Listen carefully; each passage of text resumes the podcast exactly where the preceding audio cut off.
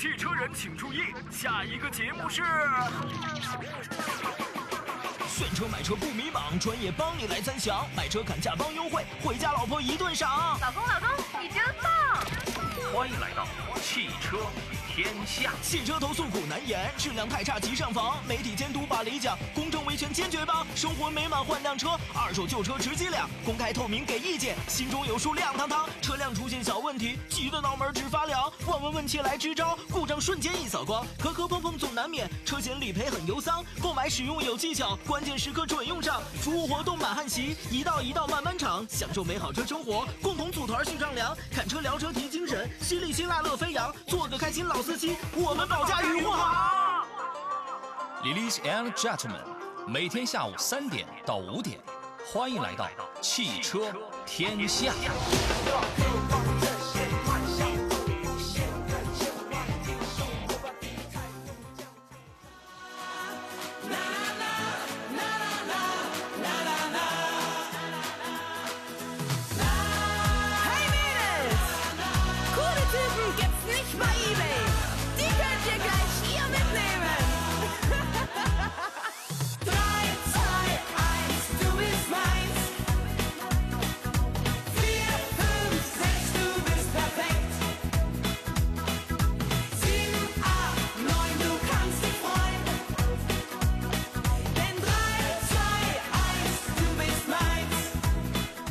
北京时间的下午三点零四分，问候各位下午好，这里是山东交通广播汽车天下，我是大矿。五一假期接近尾声了，算上明天啊，咱们还有不到一天半的时间了。也愿大家呢抓住假期的尾巴，好好享受难得的轻松时光。我们的服务不打烊，假期呢也是继续陪伴各位。刚才看到平台上已经有朋友留言了啊，问今天《汽车天下》是直播吗？是直播，没错，还是原先的这个时间哈、两个小时，从三点到五点陪伴各位。这样呢，今天是这么给大家安排的两个小时的直播时间呢。前一个小时呢，也会跟嘉宾聊一聊近期汽车圈里咱们关注的一些话题哈、解答各位选车、买车方面的问题。后一个小时呢，咱们可以放松一下，呃，有几款新车给大家推荐，同时呢，还可以啊给大家分享好听的歌曲。直播期间，两路热线为大家开通：零五三幺八二九二六零六零八二九二七零七零。同时，您有问题的话呢，也可以关注到我们山东交通广播的微信公众号，在平台下直接留言给我们啊。也欢迎各位啊，发送“天下”加入到汽车天下的微信车友群。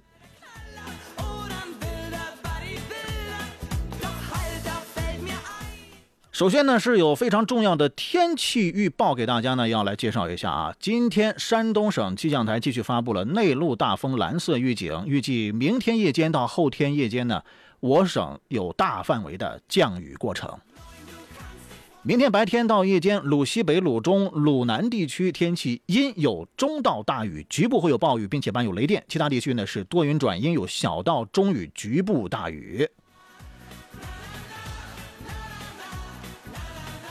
哎呀，这个风力的情况也是不小哈。温度方面呢，来关注一下气温。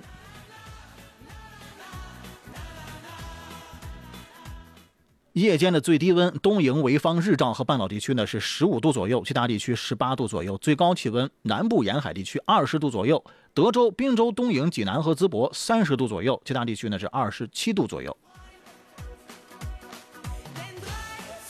四号白天到夜间，全省天气阴，鲁西北和半岛地区有中到大雨，局部暴雨，并且伴有雷电；鲁中地区中雨，局部大雨或暴雨，其他地区呢是小雨。另外呢，根据中央气象台的预报，四号到五号受冷空气大风影响，西北地区东部、华北北部等地可能会再次出现沙尘天气过程。哎呀，看来这天气呢也会给大家节后返工添堵啊。所以呢，也请大家伙儿呢根据天气的变化，及时的增减衣物，同时呢要注意合理安排您的时间，以免耽误行程。今天全省天气还好啊，还好，有点阴天，但是呢它不下雨啊。但是明天也假期最后一天啊，如果说您安排在明天假期最后一天返程的话，一定得注意这个天气的情况，因为预报的是全省很多地方呢有雨，大范围的降雨。Coole Typen gibt's nicht bei 你也知道啊，明天返程高峰期，如果再赶上下雨天儿，哎呀，那就，是吧？为了不给您添堵，咱们可以提前一会儿啊，提前返程。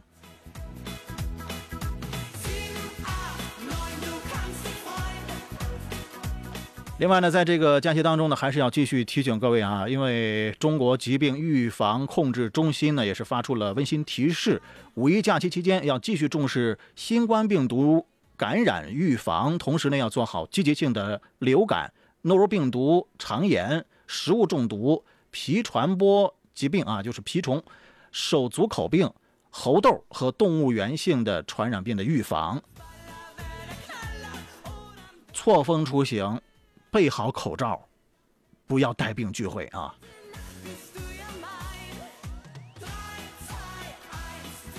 我们每一个人啊，都是自己健康的第一责任人。大家呢要做好个人防护啊，就是对自己和家人最好的保护了。这一点一定要注意。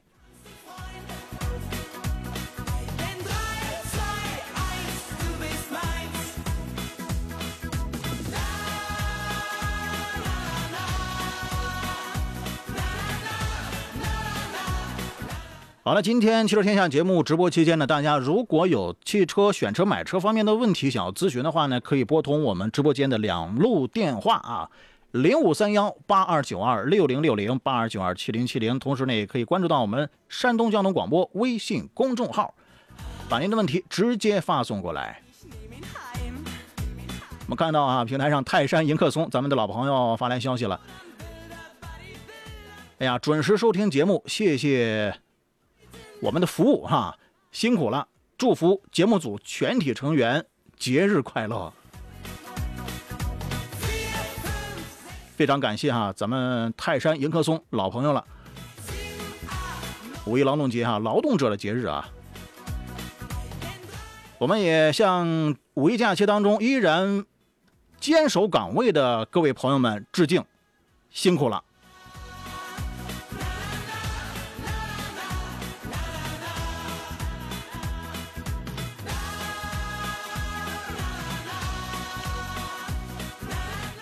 好了，我们马上要有请出我们今天节目线上的嘉宾啊，也是各位的老朋友，汽车与世界的总编辑、高级车评人车桂远啊，车总编在线了，我们有请一下。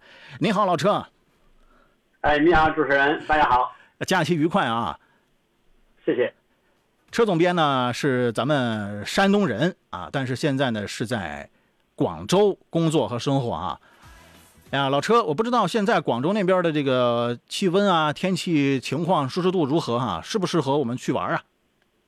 呃，现在这个，呃，各方面都很好，就是那个广州呢，我们知道，就是其实一个是夏天是最热，再一个就是最湿。嗯现在呢，这个湿度和温度呢正好是温度是二十六点六度，湿度是六十九啊，百分之六十九，所以我觉得这个湿度温度正好啊。然后呢，这个欢迎大家来玩。那太舒服了啊！是啊，有的是选择错峰出行的朋友啊，你如果说五一假期，你感觉到处人山人海，特别这个拥挤的话，你不妨假期之后你错峰，哎，可以去到这个呃南方啊，像广州这样的城市啊，去走一走、逛一逛啊、很舒服的。也欢迎咱们的哎哎，这个这个怎么掉线了啊？好，再来连线一下老车。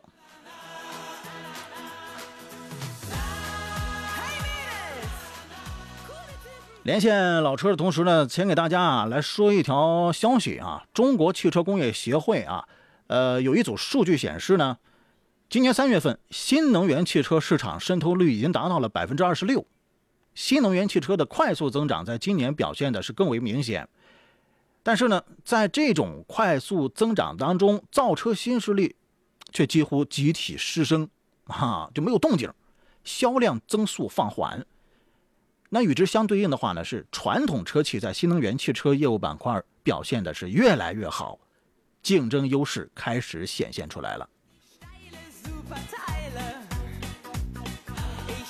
就是这样一条消息啊！哎，此刻呢，咱们的嘉宾车桂远车主编已经在线，继续有请啊！你好，老车。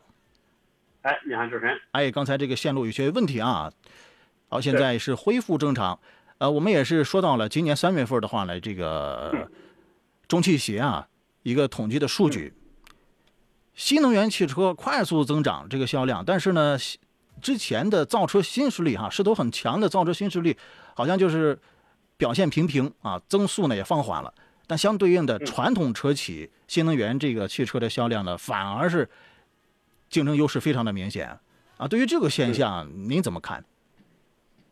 呃，我觉得是这样的哈，就说那个这两年呢，这个新势力呢是比较那个狂野啊，他们造的这个速度也比较快，各方面呢就是呃进出也比较足，对，呃，然后呢那个新车不断的推出，然后呢又融了多少钱，又融多少钱，然后呢那个好像是咱们传统呃造车那个企业呢呃落后了一点，但是呢这好像那个就是这个这段时间呢，就这个一年呃半年。又赶上来了，又远超它了。你看在销量上就是远超这个，嗯，那个这个，呃，所谓的韦韦小李，嗯，啊，所谓的这新新势力，未来小鹏理想是吧？嗯，对对对对对，我觉得也是一个正常的现象。为什么呢？因为那个，呃，主要的一个原因哈是是在这里。我觉得这个问题我我，哎，今天这是肿么了啊？哎，这个热线好像今天这个呃老车的。这个电话信号啊，确实是有点不给力啊，这掉两回线了啊。我大概也明白他的意思啊，他就说呢，以蔚来啊、小鹏啊、理想为代表的造车新势力，呃，之前呢是在这个市场上大规模的推广，但是呢，同时也集体暴露出了很多的问题哈。首先呢，就是说这个产品层面吧，产品快速落地，造车新势力呢，这是优势。啊，让这个新势力呢快速抢占市场。有些车企的甚至他自己就没有建厂，他选择就是代工的这种方式生产，是吧？然后后来呢，就是快速的抢占市场嘛。但同时呢，也是问题多多，啊，质量问题啊频频频繁的去爆发啊，引起了消费者的信任危机。这也是一个很大的原因啊。时间的关系，咱们进一段中插宣传，非常短哈，广告之后。好了，今天老车这个信号确实是不给力，看看现在怎么样啊？我们接听一下。哎呀，看来广州那边的信号不是很好嘛。行吧，那我自己聊吧。今天呢，说到了这个中汽协啊，三月份呢有一个统计数据啊，说是新势力就新能源汽车嘛。因为现在大家呢要是买新车，也有很大一部分朋友呢去关注新能源汽车。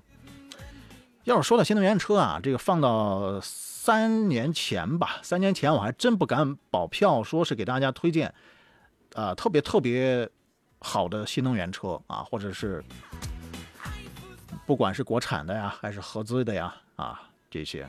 但是现在啊，现在呢是有很多可以值得推荐的了。来吧，继续有请老车。你好，老车。哎，你好。哎呀，信号终于好了。对对对对。OK 啊。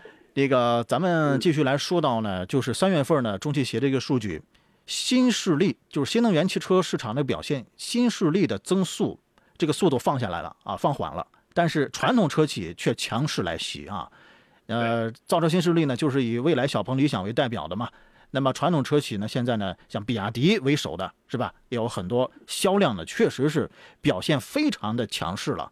那就这个现象呢，您觉得这个发生了这样的一个变化啊？嗯，怎么看？我觉得其实很大一方面呢是那个就是是这个韦小李，也就是这个新势力造车呀，他们的资本啊，他们他们的资本方，呃，资本方呢是不稳定的。再一个，资本方他们其实是很有一个很急切的一个套现心理，所以说呢，他们资本来到这个人世间呢，他就为了挣钱的，其他的也不怎么想。所以呢，呃，这个当不管是市场怎么样呢，他要及时的要套现。嗯，这尤其是那个，这是当然了，也不是那个，这是也是一部分是那个传说哈，也没有形成在这个，呃，以书面的形式在传播。嗯，就说那个某一个车企吧，某一个车企在里面当中有一个呢，是它的资本方比较很急的要套现，所以说呢，就是包括在研发方面的投入啊，在这个长久的这种规划呀等等方面，就根本就不去思考这方面了。嗯，而是呢，说是我急着要那个，我急着要套现，我要我要离开。然后呢，所以说就导致了他们这个里面，你看那个人事变特别厉害。前段时间人事变动特别厉害。呃，当然了，有一些我的天哪！他这是怎么回事啊？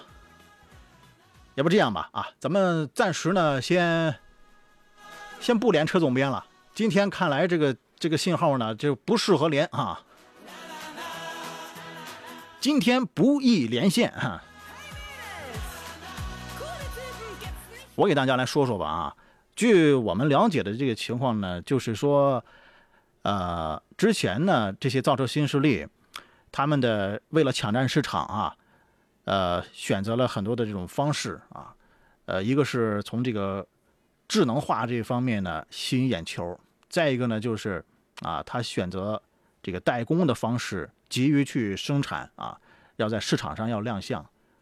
但是呢，这期间像快速迭代啊，缺少对产品质量把控啊等等啊，大规模进入推广期之后呢，哎，有一些问题。也会集中的显现出来，所以呢，在很多的第一批吃螃蟹啊，或者是这个近期呃之前的几年选择了新能源车这些造车新势力车型的朋友呢，也发现了一些这个体验上的不愉快，引发了消费的信任危机吧。那么今年三月份，除了理想销量突破了两万辆之外，那像其他的造车新势力在销量上呢？也没有多少亮点啊，有些企业呢，甚至是出现了同比下降的情况，呈现出和新能源汽车整个行业销量是快速增长截然相反的一个发展的态势。人家都上涨，他们反而不涨、维持或者甚至是下降。更有甚者，像威马呀、天际呀这些个造车新势力，可能有些朋友还没听说过是吧？已经停产或者是直接退出市场了。这是造车新势力。那么再来说传统车企，另一方面呢，像以比亚迪呀、长安、吉利啊，还有广汽的埃安，他们为代表的传统车企，不仅在新能源汽车销量上很大的提升啊，那么在产品综合竞争力方面呢，也是越来越亮眼。咱们还是以数据说话啊！全国乘用车市场信息联席会统计数据显示，今年三月份新能源车品牌销量榜前十。前十名当中，传统车企占了六席。这其中呢，广汽埃安销量破了四万辆，仅次于比亚迪和特斯拉，排在第三位。上汽乘用车、吉利、长安新能源车销量分别是达到了三点一万、二点八五万、二点六万，月度销量呢都超过了新势力企业。其中呢，比亚迪、埃安同比分别增长百分之九十七点四和百分之九十七。发展势头是非常的强劲的，最后呢，就是得放到市场上实打实的去验证。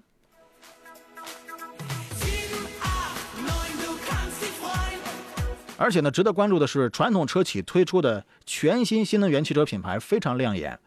一季度啊，极氪和深蓝的销量分别达到了一万五千二百三十四辆和一万八千八百零八辆。这样的销量成绩呢，和造车新势力的小鹏领跑了销量成绩相当啊。那传统车企呢，不仅在传统新能源品牌上取得了销量的进步，它推出的全新的新能源品牌呢，也表现出了一定的竞争力啊。那这也说明什么呢？他们在新的品牌体系建设方面已经有很大的进步了。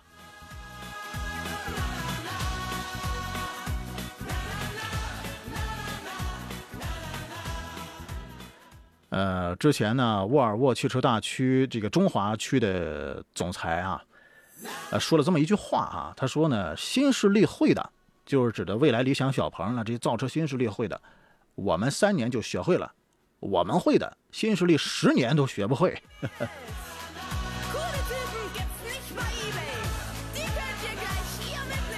啊，他的这番言论呢，其实里面有有不少是带有营销的这个意思哈。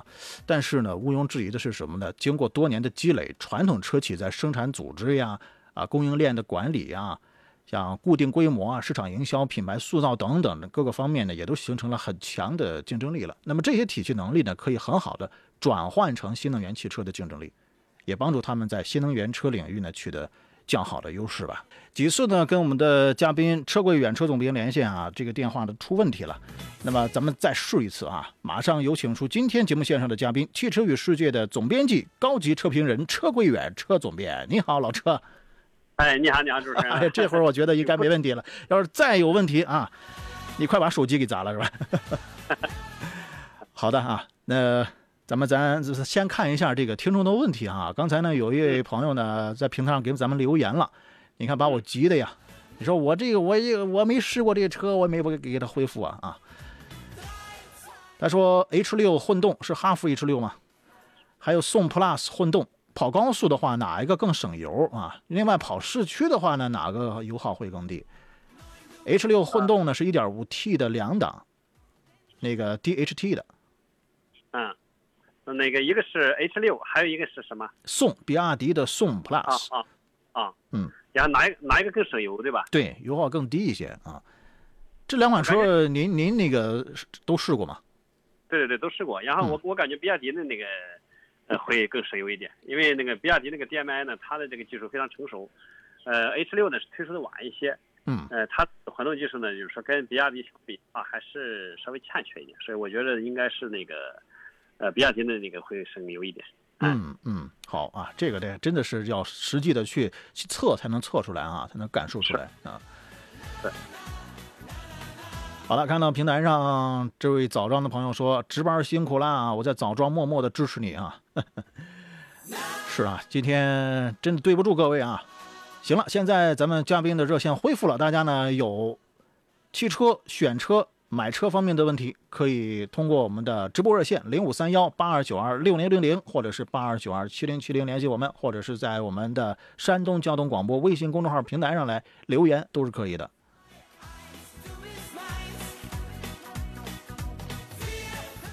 来吧，老师，我们继续今天啊，这个一开始的那个话题，说到造车新势力啊，呃，在这个三月份的销量呢不尽人意，但是呢，哎，反而传统车企这个销量猛增，啊，以比亚迪啊、吉利、长安啊，还有广汽埃安为代表的这个传统车企啊，现在呢崛起了，呃，是不是意味着这个新能源汽这个新能源汽车里面的造车新势力这波啊，他们真的就这个好的这个黄金期就过去了？啊，嗯，迎来了传统车企的这个，呃，奋发图强，您觉得呢？呃，其实也不应该完全这么说，因为刚才咱们的原因呢，一个是一部分是资本市场，就他们的资本市场呢，他们的资本的那个后面的资本呢有点那个动摇啊，有点那个什么，然后呢，其实这也不是很大的一个问题，就是怎么说呢？因为销量上来了，一切的问题就问题好了，那个不是所有的那个，你比如说理想，它现在表现还不错，嗯，另外呢，未来呢，其实也还那个那个在将来呢，应该也还可以。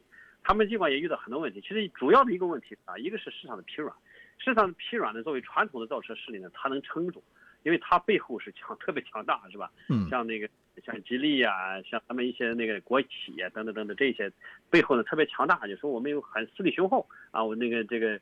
呃，那么我不怕一些那个风波，不怕一些就是比如市场的一些风波，比如说那个我，呃，疫情期间啊，它的销量各方面都受下滑嘛，啊，还有那个芯片也供应不上等等等等。但是呢，那个新势力它的影响较大，但是对于那个传统的国企来说呢，对于传统的造车势力来说，它就相对影响小一些。嗯。所以他们呢，由于后劲后劲大，后劲大呢，然后呢就是分那个这个这个往前走的这个速度就快啊，所以说他们呃异军突起也是很正常的一个事情。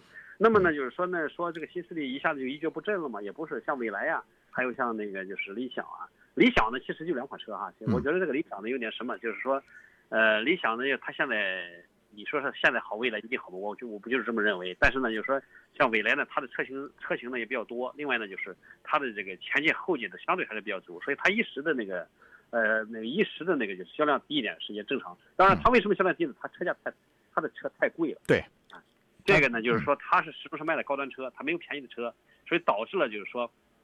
它的这个销量呢，相对是那个就是弱一些，嗯，所以呢，就是说那个这个，而且呢，这个所谓的新势力不就是这三家，韦小李也就这三家，他他们也也说明不了什么太大的问题。其实更多的这个新造师现在是百百尺竿头啊，就是说百舸争流吧，就是说那个在新能源汽车这个大大的这个市场里面，市场拉海里面，然后呢各家都有长处都有短处。然后呢，都在拼命的这个争夺这个市场，不断的推出新车型，不断的推出新技术，不断的推出新的电池。嗯。然后呢，比如说像那个奇瑞啊，刚刚跟那个就是宁德时代都是头部企业。呃，那个宁德时代我们知道现在是最大的头部电电池企业，没错那么，跟他合作，哎，嗯然后呢，那个用那个他那个最新的麒麟电池，啊，那个来造那个就是来那个把比亚迪呃那个不是比亚迪，就是奇瑞汽车它推出的最新那个 iCar 那个品牌呢，嗯那个两款车啊，一款是越野车，一款是轿车，呃，一款是跑车。那么这两个车呢，当将要最新搭载它的麒麟电池，据说是哈，所以说呢，我觉得就他们在共同的来那个来一起来造车，一起来造电池。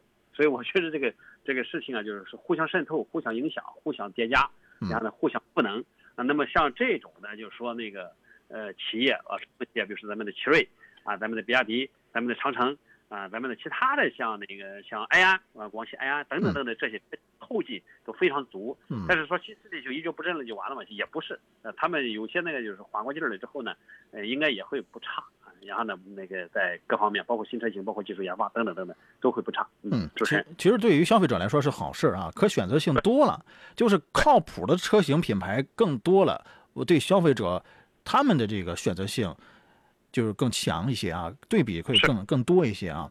嗯，是也不管是新能源市场化之后的这个新势力，还是传统车企，它都有掉队的，都有跟不上的。本身市场就是检验最好的检验的试金石，对吧？对就是优胜劣汰的一个过程啊，这个没什么好说的。嗯对，还有一些直接是抛出了市场啊，比如说像威马呀，嗯比如说那个现在还有一些那个那个或者正在正正要被抛出的嗯，但是正在被抛正正正要被抛出呢，可以肯定不是韦小李，肯定是对其他的，就是对有一些因为连那个排现在的排名都排不上的那些，呃，都估计都够呛。对，哎起码说啊，对咱们来说，给大家推荐车型的时候啊，我想买一个新能源的，你看有什么好推荐？这国产品牌里面，这传统车企，我们现在已经非常有底气的，可以给大家，呃，除了比亚迪之外，我们可以还有很多是吧？可以选择的是吧？现在，嗯嗯，就是这个情况啊，对消费者来说啊，这是个好事儿啊。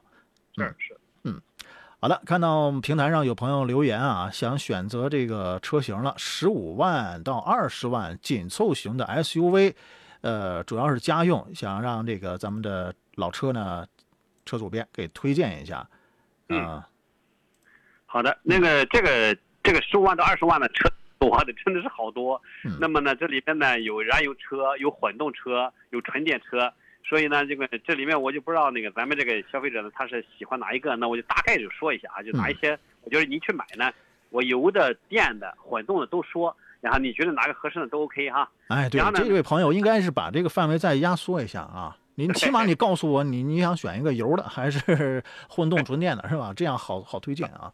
或者你对那么你要是有这个看中的一些车型，让我们做个对比也好嘛。嗯，这个范围有点大啊。那么咱就就就照着这个这个朋友的这个问题呢，就是一一锅煮了哈，一锅煮在一起，然后哪个你觉得哪个合适就哪个。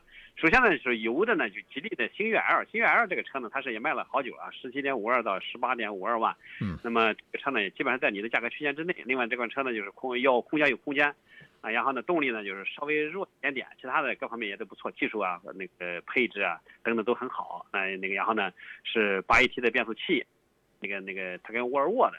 相同的发动 T5 的发动机还还行。那么再一个就是比亚迪宋的 DMI，比亚迪宋 DMI 呢就是以电为主、油为辅的这种混动车，这个车呢销量特别大啊，然后呢，呃价格呢正好也在这个区间之内，所以这个车呢也是我觉得也是一个值得推荐的车型啊。如果说你喜欢混动，呃，那么我觉得这个车也可以。再一个就是瑞虎八，瑞虎八 Pro，、这个是纯那个电纯油的纯油的车二点零 T 的发动机，啊、最大扭矩是三百九十牛米，这个车呢也非我这个车呢，我觉得在油车当中呢。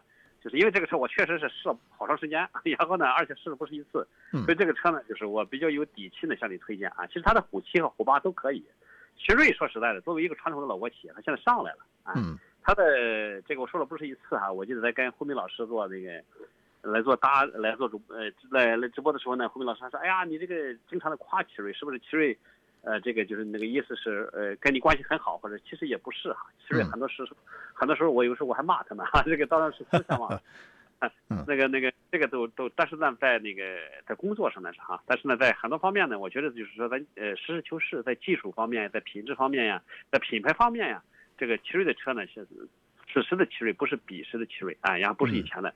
作为一个传统的国企，他们是锐意上进，啊，积极进取，在那个就技术研发呀，在产品品质各方面真的是非常的好的，我觉得。所以这个二点零 T 的瑞虎八也是值得推荐。那么其实还有其他的一些，比如说大众途观 L 啊，哎呀，那个这作为油车呢也可以啊，二这它这个车稍微贵一点，二十一万嗯多。还有一个呢是十六万多到是二十一万多的福特的锐界，福特锐界这个车呢也还行啊，尽管有时候也有负面，但是它的缺点是油耗高，油耗高，就是安全各方面还值得呃值得呃值得那个什么就是来买的。所以呢，再一个就是 CRV，CRV 呢就是当然稍微价格也稍微高一点，嗯然后在这几年当中都是些传统的比较好的车。嗯好的再一个就是。这样时间的关系呢，咱们先进一段中查宣传吧。广告之后继续回到直播间。违章查询数据准确，违章缴费极速办理，处理交通事就用爱山东 APP。好了，我们继续有请出今天节目的线上嘉宾，汽车与世界的总编辑、高级车评人车贵远车总编哈，我们亲切的称呼他为老车。您好，老车。哎，你好，主持人。哎，老车，刚才我们回复一位朋友的问题，他想选车呀，但是给这个范围太广阔了。对 对，家用的 SUV 啊，十五到十二十万区间有什么好推荐？那这个就太多了。刚才您也推荐了几款啊，呃，嗯晨曦这位朋友还问了，想问一下刚才老车推荐的这个瑞虎八前边那两辆是什么来着？没听清楚。那个一个是宋 Plus DMI，嗯啊，一个是呃呃，还有一个是那个就是我我其实我推荐了好好几个哈，就说那个我我我都只是一个听见了，我听见一个吉利的星越 L，还有一个是本田 CRV 是吧？啊，对，本田 CRV，嗯然后呢还有星越 L，还有一个是那个呃，还有一个是其实我推荐了不是一个哈，一个宋呃那个那个瑞虎八之前，还有一个是吉利星越 L 啊，还有一个嗯是那个比亚迪宋 DMI 啊，呃，然后呢还有一个是那个就是那个上汽大众的那个呃途观 L。途观 L 啊，这些呢都是现在销量各个方面啊，包括这个性价比啊、口碑啊，相对认可度都比较高的。你要选的话呢，也就是从这几款车当中啊，你可以去对比选择一下。对，刚才嗯是油车和刚才是油车跟混动的。那么如果纯电的话，你可以呃还有那个 ID 三跟那个元 Plus，元 Plus 呢是那个它是十三万多到十六万多，也在你的区间之内。嗯那个大众 ID 三呢也不错，但是这个车呢就一个是价格呢性价比不高，嗯，对，这性价比不高，空间也不是特别大，嗯啊所以这个我可以就实事求是，哎，对元啊，Plus 呢就是呃元 Plus 呢是便宜点，但是呢那个空间呢也跟刚才咱说那个呃那那另外一款那个 DMI 呢就稍微就那个就是呃小一点，嗯。嗯，是十五到二十万这个价位区间哈、选择的可选性太多，像 SUV、轿车、呃油车、纯电的、新能源的啊，不过纯电的还是插混的。如果是你家用的话呢，呃，还有从这个性价比的角度上讲，你你选择应该它它是这个想要一个紧凑型的 SUV 嘛啊，这个价位，呃，像比亚迪，刚才我们说到了，比亚迪的宋 Pro 其实可以，比亚迪的元 Plus、吉利星越 L 都是这个同等价位差不多啊。嗯嗯，那配置呢，你可以可高可低，自己去搭配。呃，燃油经济性都是比较好啊，这比较省的。同时配置呢，它可以也，呃，覆盖度呢也比较高啊，可以自己去选择。如果说是对这个运动啊、操控性比较注重的朋友，其实长安还有一个 CS 七五 Plus，也也不错，也可以选择。像老牌里边呢，本田的 CRV 啊，这些都是比较这个经过市场验证的啊。根据各自的喜好吧，嗯。好的，看一下还有朋友的问题。呃，国产新旗舰，这个比亚迪的驱逐舰零七，呃，海洋网推出的是吧？新车驱逐舰零七和凯美瑞，想做个对比。驱逐舰零七它正式上了吧？啊，对，那个其实我觉得，如果说是那个驱逐舰零七的话，在上海车展，在上海车展那个亮相的，嗯然后呢是被预定，哎，然后呢，我觉得呢，你还是驱逐舰零七会好，啊，为什么呢？因为那个一个是它是那个全新的啊，那个纯电，然后呢，再一个就是你如果说，如果说你那个，呃，就是，呃油油耗呃不就是那个综合能耗方面呢，那么这个驱逐舰它肯定会好很多。然后再一个加速度啊、配置啊、智能化呀各个方面呢，那这个车要和呃凯美瑞比的话，那肯定可以比比凯美瑞要要强好多好多。嗯所以说呢，我觉得你如果说你买的话，就不要买那个，呃，就不要买那个就是那个那个那个凯美瑞了，没那个必要了，因为那个，呃，怎么说呢？就说这个你那个。呃，最要要买最新的产品。另外呢，这款车就比亚迪的这一系列车型呢，就它的轿车系列车型呢，就是口碑各方面也都很好。嗯啊，比较比如说汉呀，还有那个它那个一九啊，等等等等这些车呢都还不错。所以说那个，呃，再一个它现在这个驱逐舰呢又是最新的啊，就新推出的，它有新，它还有一个零五啊，零九零五，零九呢是那个可以预定了。然后呢，我觉得你可以去展厅啊，呃，我不知道现在有没有试驾车哈。然后呢，可以稍微去问一问，等一下，然后呢，就是试驾一下。嗯，这个车应该不会让你失望的。哎，对，这位朋友应该是想选择一个这个尺寸大的啊，这样的，应该是到 B 级的一个水平的车了。但目前来看，就是我们已知的这个信息，因为驱逐舰零七这个车是应该是还没有到店嘛，一个没有开始正式的，应该是要预定的，现在是吧？对，嗯，一个新车，它的售价是在二十到二十五万。呃，同级里面呢还是比较有竞争力的啊，这个颜值各个方面啊，包括里面的配置更不用说了，比亚迪的这个里面的车机各方面的配置都非常高了啊。那相比较像凯美瑞啊、雅阁这样的车，尺寸上，呃，驱逐舰零七要大，要大应应该是大一圈空间肯定是要有优势的。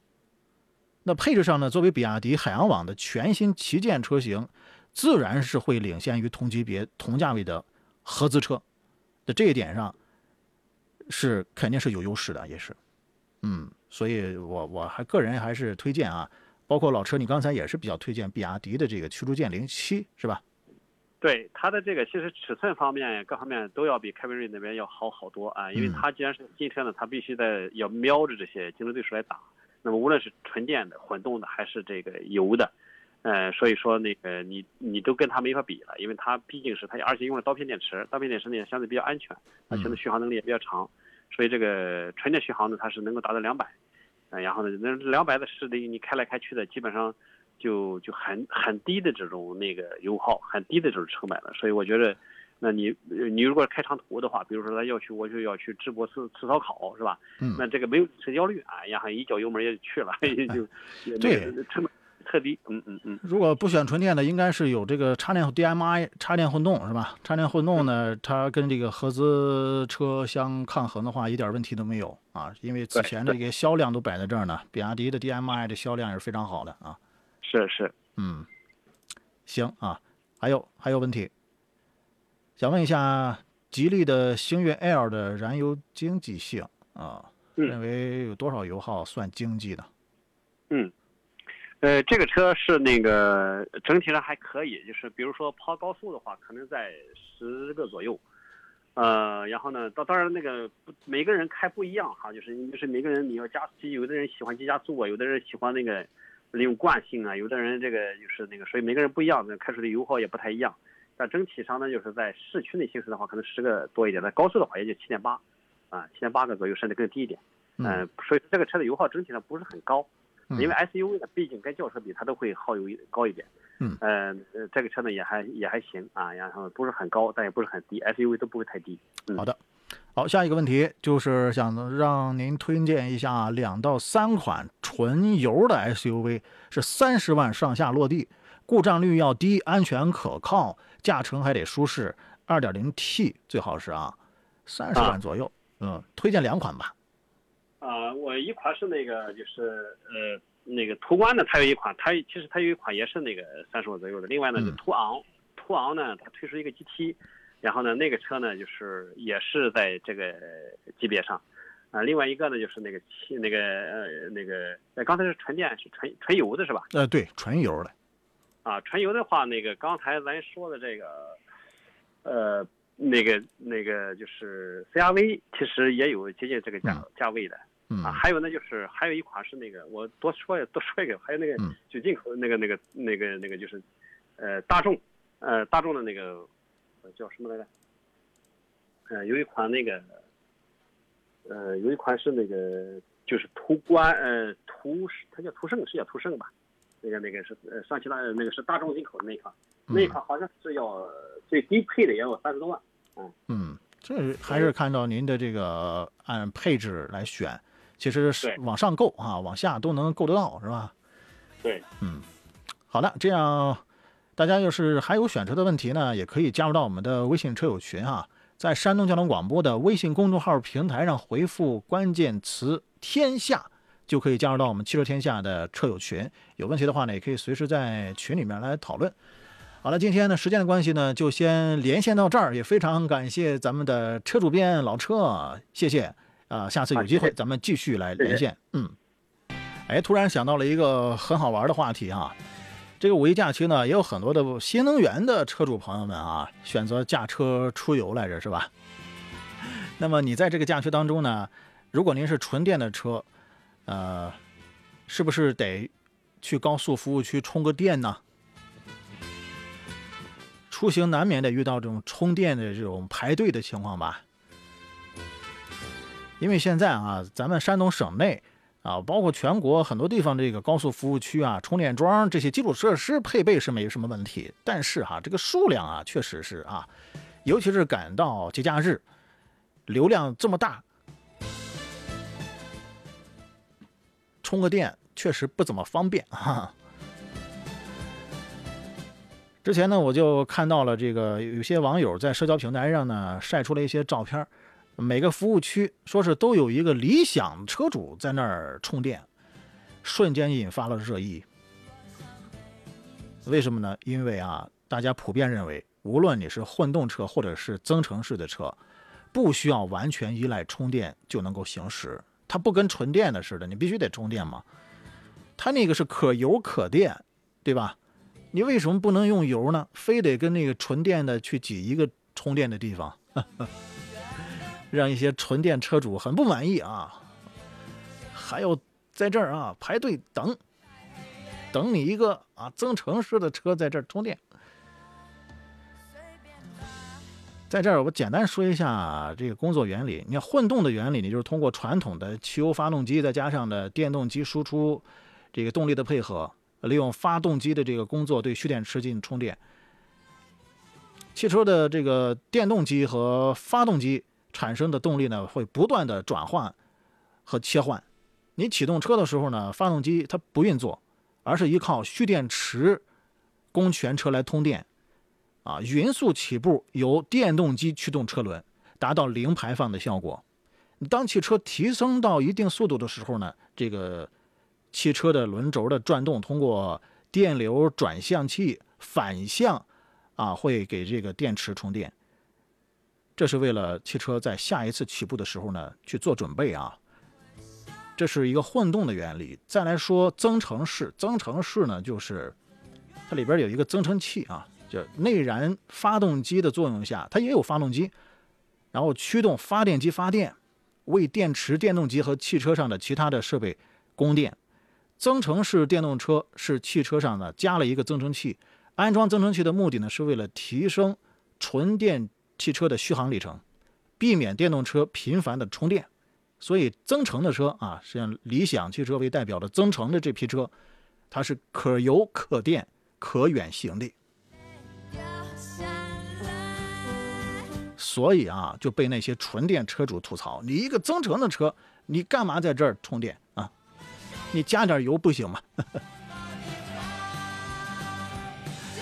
那么您认为哈，这个假期当中啊，充电站使用需求倍增的情况下，什么样的充电情况更令你难以接受呢？啊，咱们问问广大的新能源车主，尤其是纯电的车主啊。我看了一个投票啊，投票呢有这么几个选项啊，第一个呢是纯电车主非要充到百分百才走。其实没有必要，对吧？你要充到百分百，那时间呢挺长的。你充个百分之七八十就可以了。你把更多的时间啊，这个车位你让给后边有需要的朋友，对吧？还有呢，就是插电混动车型或者是增程式的车型在充电站充电，就是刚才我们吐槽的，像以理想为代表的是吧？还有车辆充满电了，车主不在，也无法通知挪车，你起码你车上留个电话呀。